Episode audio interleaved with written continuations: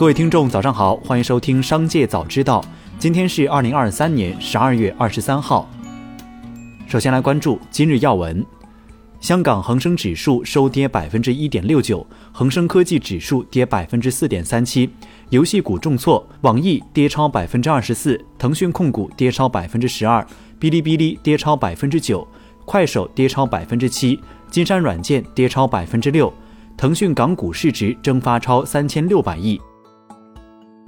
记者了解到，工行、农行、中行、建行等大行均自十二月二十二号起下调人民币存款挂牌利率，其中一年期以及整存整取定期存款挂牌利率下调百分之零点一，两年期整存整取定期存款挂牌利率下调百分之零点二，三年期、五年期整存整取定期存款挂牌利率下调百分之零点二五。调整后，三年期定存挂牌利率跌破百分之二。从百分之二点二跌至百分之一点九五。另外，三个月、六个月、一年、两年、五年期定期存款挂牌利率调整后，分别降百分之一点一五、百分之一点三五、百分之一点四五、百分之一点六五、百分之二。再来关注企业动态。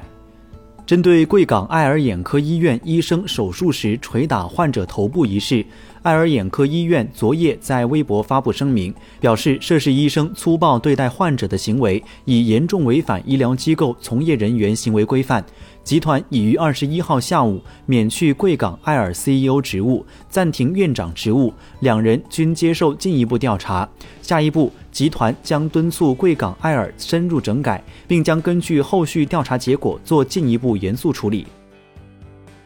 理想汽车发布公告称。二零二三年十二月二十一号夜间约二十一时四十四分，一辆理想 L7 在广东省清远市发生严重交通事故。对于事故造成的人员伤亡，我们感到非常痛心和惋惜。碰撞事故发生时，车辆触发车载紧急报警呼叫系统，在多次呼叫用户无反馈后，工作人员第一时间赶往现场支持。结合车辆后台数据初步分析，车辆在行驶过程中未开启辅助驾驶功能，碰撞前三秒车速到达一百七十八公里每小时，驾驶员采取制动措施，最终以九十六公里每小时的速度追尾前方卡车，钻入卡车下方后冲出隧道。目前相关部。门已封锁事故现场进行调查处理。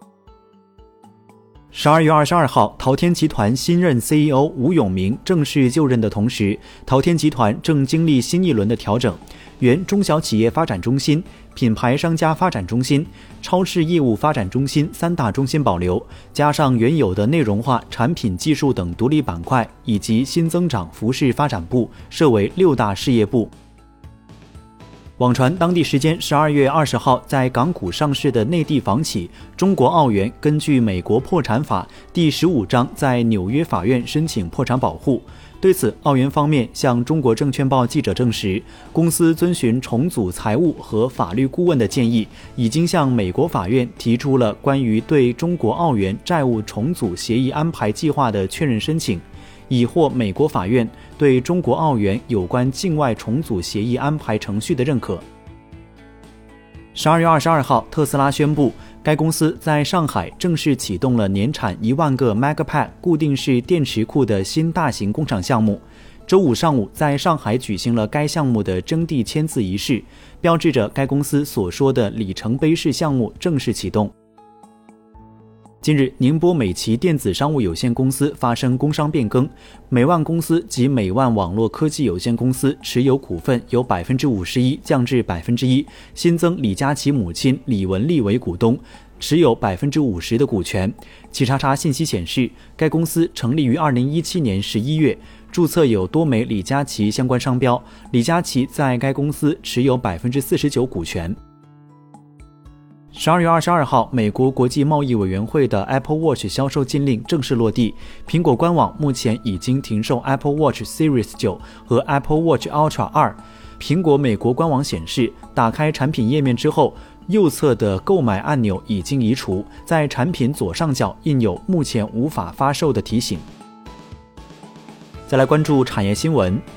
十二月二十二号，北京住建局公开征集意见，提出将商品房预售资金监管主体由商业银行调整为政府，监管原则由政府指导、银行监管、多方监督、专款专用调整为政府监管、社会监督、专户收存、专款专用。核定支出、违规追责，引入市住房资金中心作为具体监管业务承担部门，发挥其独立性和资金管理专业性优势，强化对商业银行的执行监管，确保对预售资金监管新的要求落实到位。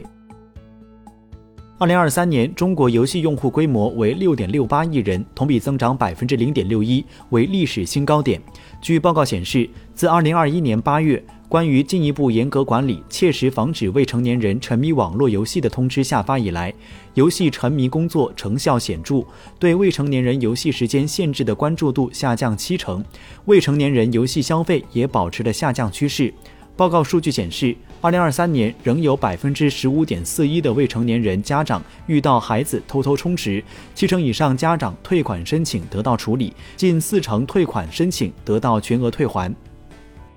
以上就是本期《商界早知道》全部内容，感谢收听，下次再见。